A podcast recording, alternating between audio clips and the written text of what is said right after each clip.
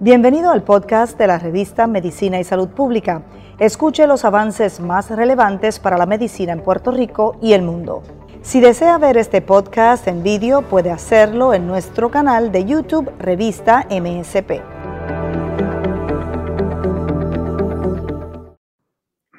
Bueno, seguimos hablando del COVID-19 y las investigaciones que se han hecho para, este, para esta condición, para esta infección que está afectando a Puerto Rico y, al mundo, sin lugar a dudas. Tenemos al doctor Javier Morales, que es un destacado especialista en enfermedades infecciosas y es el director del Clinical Research Puerto Rico. El doctor, junto con un grupo eh, de científicos y de médicos, realizó, eh, y de trabajadores de la salud, realizaron una eh, investigación y una investigación sobre la marcha en el Hospital Auxilio Mutuo, mientras trataban pacientes del COVID-19 y tuvieron éxito. Eh, doctor, ¿qué encontraron eh, eh, en, este, en, este, proyecto? Ese estudio ya, esos estudios ya nosotros lo terminamos ya a finales de 2020. Y lo que se encontró básicamente es que los pacientes de COVID tienen varias etapas, ¿no? Una fase que es la viral, que es los primeros 7, 8 días, este, luego pasa a una fase inflamatoria. Y ahí se demostró una vez más, porque ya eso, para algunos de estos estudios, en, usando medicamentos parecido y en otras dosis este, habían demostrado que, los esteroides en la fase inflamatoria eh, eh, bajaban sustancialmente la mortalidad y las hospitalizaciones en estos pacientes, porque muchos de estos pacientes los tratamos ambulatoriamente en sus casas. Eh, y estos pacientes, pues en esa fase inflamatoria se controlan mucho mejor. Eran pacientes que no caían en un respirador, no caían en un intensivo y pacientes que no fallecían. Algunos fueron tratados este, allá en auxilio mutuo, otros fueron tratados y la mayoría realmente fueron tratados ambulatoriamente en sus hogares, sin ningún problema. El problema que tenemos ahora es que esta, esta enfermedad aparentemente ha cogido un curso distinto y lo que nosotros veíamos que ocurría en el día 8 y 9, que era cuando venía la fase inflamatoria y y eso era cuando tú usabas los esteroides. Ahora se ha encontrado que esa fase ha brincado tres días. O sea que los pacientes, en vez de. ¿Tres días antes o tres, días después? Antes, antes. Ahora se ve que los pacientes, en vez de complicarse en el día 8, 9, se están complicando en el día 5. Entonces, mm. la importancia de eso se van a tratar igual, pero aparentemente se han metido unas cepas en Puerto Rico donde no solamente son más contagiosas, tal vez sean un poquito más virulentas. Y tú hablas, he hablado con colegas infectólogos y me dicen que sí es cierto que los pacientes se están complicando mucho antes que lo que se complicaban antes. Y esto es importante saberlo porque estos pacientes antes de llegar al hospital los están viendo médicos primarios y yo entiendo que los médicos primarios hay que ponerlos al tanto de esto para que sepan eh, que ya el día 5 observen bien estos pacientes porque el brinco a la complicación no es en el día 8 y 9, es en el día 5 y 6. Eh, porque lo, en mi experiencia, ¿verdad? usando los llamados anticuerpos monoclonales, que son, eh, entre comillas, antivirales, los pacientes ya en el día 7 y 8 los estamos dando y no están funcionando, ya tenemos que usarlos un poco antes. ¿Y eso es por las variantes nuevas que hay o es por el eh, eh, bueno, eh, yo tengo que preguntarme qué es lo que está ocurriendo que los pacientes se me están complicando antes de lo que se complicaban antes. Pues uno debe asumir que deben ser variantes que se han colado en la población aquí y se van a seguir colando más y más y más. Cuando tú ves los aviones que llegaron ayer de Orlando, eh, llenos de puertorriqueños que estuvieron fiestando allá y sin mascarilla, pues tú te imaginas lo que va a ocurrir de aquí en dos semanas cuando esto, esto este, venga el pico de las infecciones que cogieron en Orlando. O sea, que usted anticipa que vamos a tener problemas, ciertamente. Sí, sí, sí. Yo, eh, eh, esto, ¿cómo? Es que yo repito, he repetido esto muchas veces, y es que tú tienes en Puerto Rico la juventud, es la juventud y, este, y no está siendo muy disciplinada. Eh, tuviste que en Palmas del Mar el sábado tuvo que intervenir la policía para sacar a unos estudiantes este, eh, de la playa de Palmas del Mar porque estaban aglomerados sin mascarilla y un fiestón. Y yo entiendo que, que la, la vacunación, Luis, lleva, lleva una velocidad. Las la infecciones virales llevan otra velocidad. Entonces, es como tú no puedes acelerar más la vacunación porque no, no tenemos la vacuna. Nosotros están, nos están enviando una cantidad de vacunas eh, semanalmente, pero no, si nos dan el doble, yo estoy seguro que la doctora Cardona con su equipo van a utilizarla seguro. Pero en lo que la vacuna lleva una velocidad, entonces tú tienes que bajar la velocidad de los contagios, porque si no, los contagios te van a ganar la pelea. Y sabemos que este virus, no cualquier virus, cada cierto número de reproducciones del virus, va a haber mutantes espontáneas y mutantes generadas por la presión de una vacuna o de un medicamento.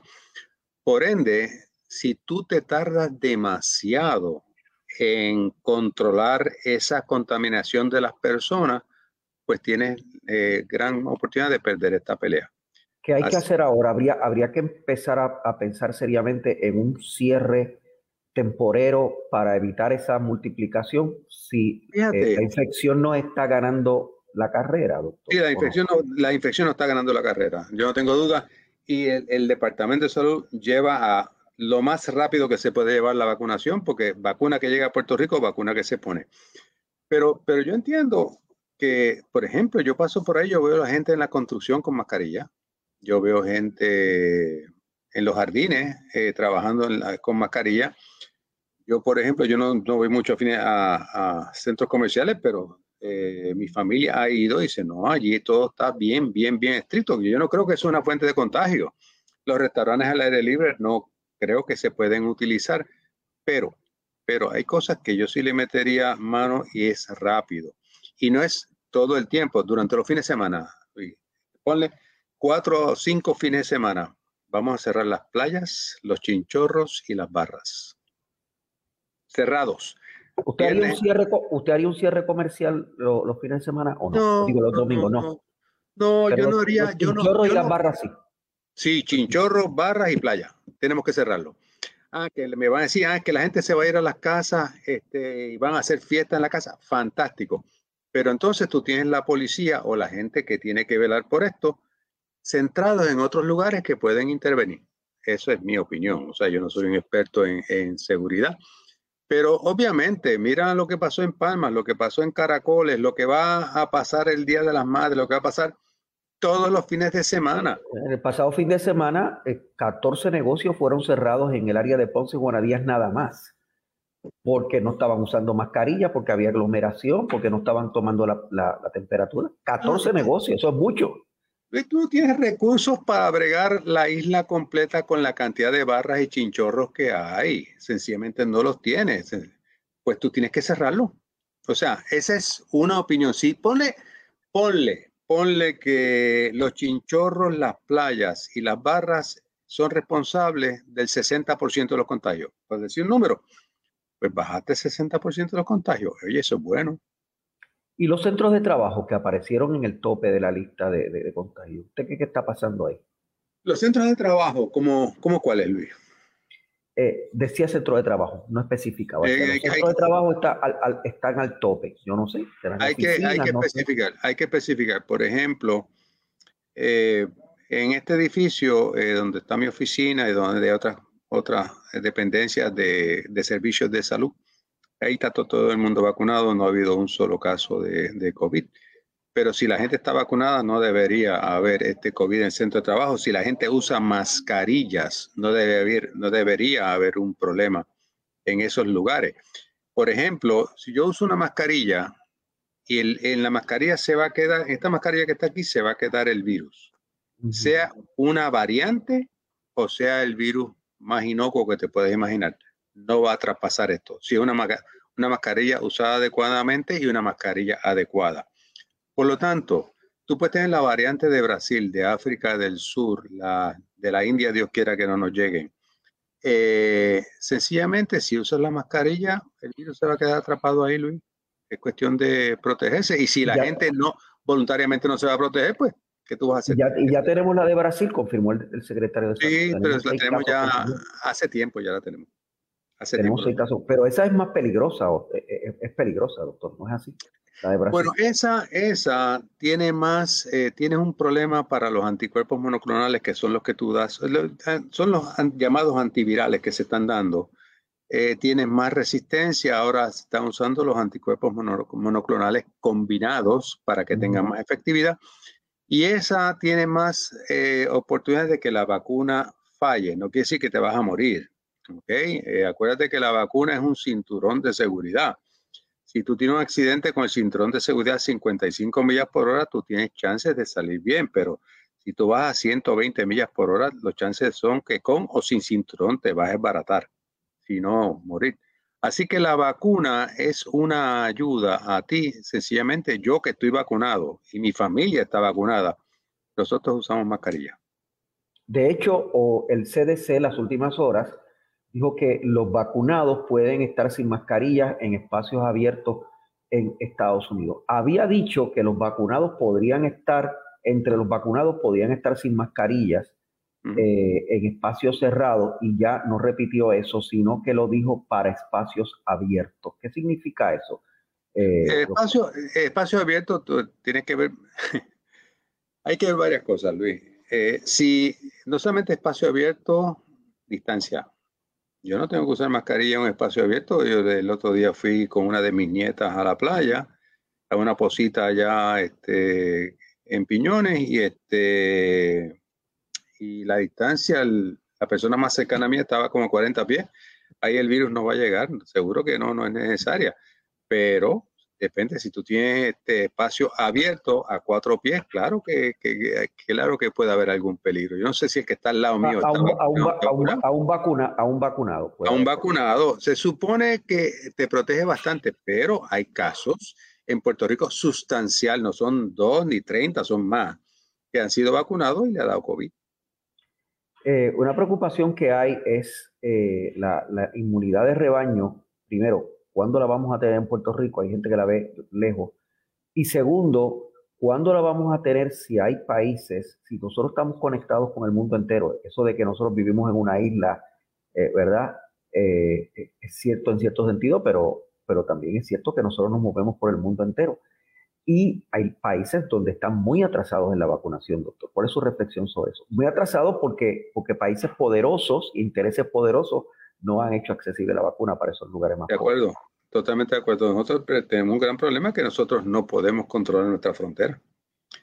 Nosotros no podemos controlar el aeropuerto ni lo que entra de aquí a Puerto Rico. Eso está controlado por los Estados Unidos. O sea que ahí pues, yo creo que todavía se puede hacer mucho más. Este, yo no sé cuán eh, eh, sentido de cooperación puede tener las líneas aéreas para no dejar montar a nadie en un avión que no tenga la prueba positiva. Una vez llegan aquí, le das 300 dólares de multa, este, tienes que darle 48 horas para que se haga la prueba, dónde se la va a hacer, ellos no conocen nada, pasaron cinco días y se regresaron de sus vacaciones.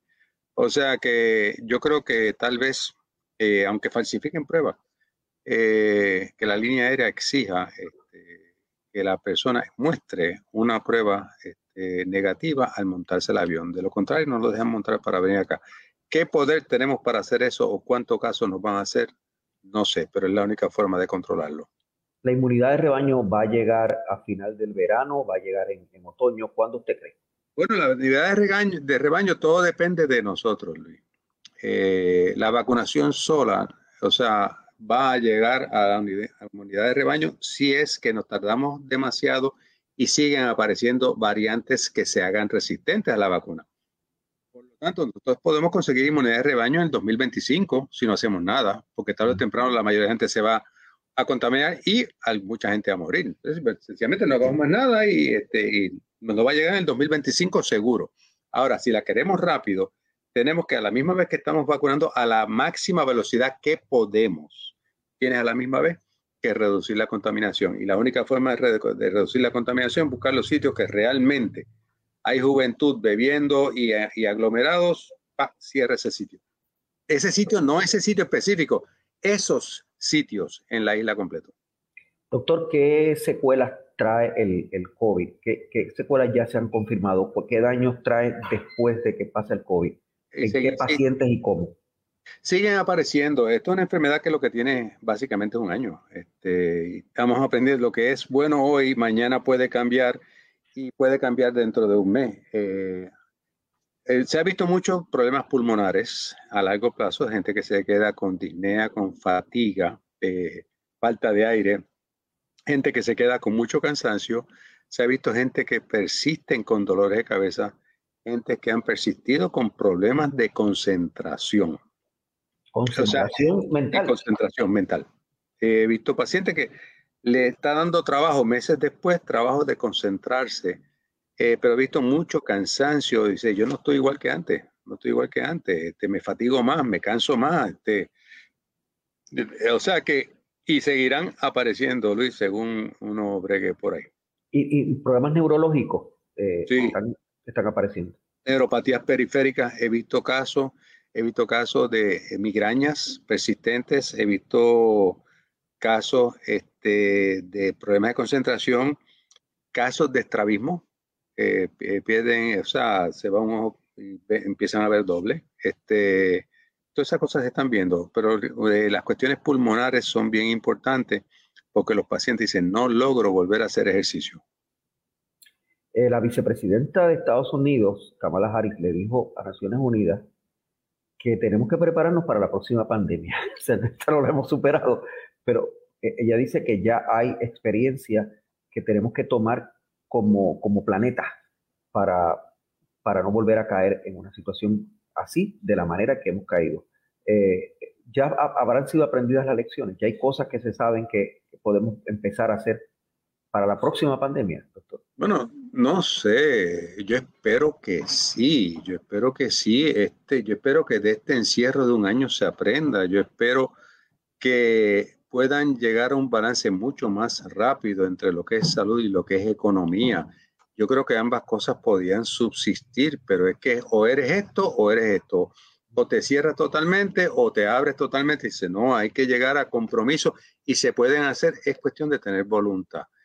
No ayudó mucho eh, no ayudó mucho a nivel mundial y Puerto Rico y Estados Unidos este, las actitudes del expresidente Donald Trump.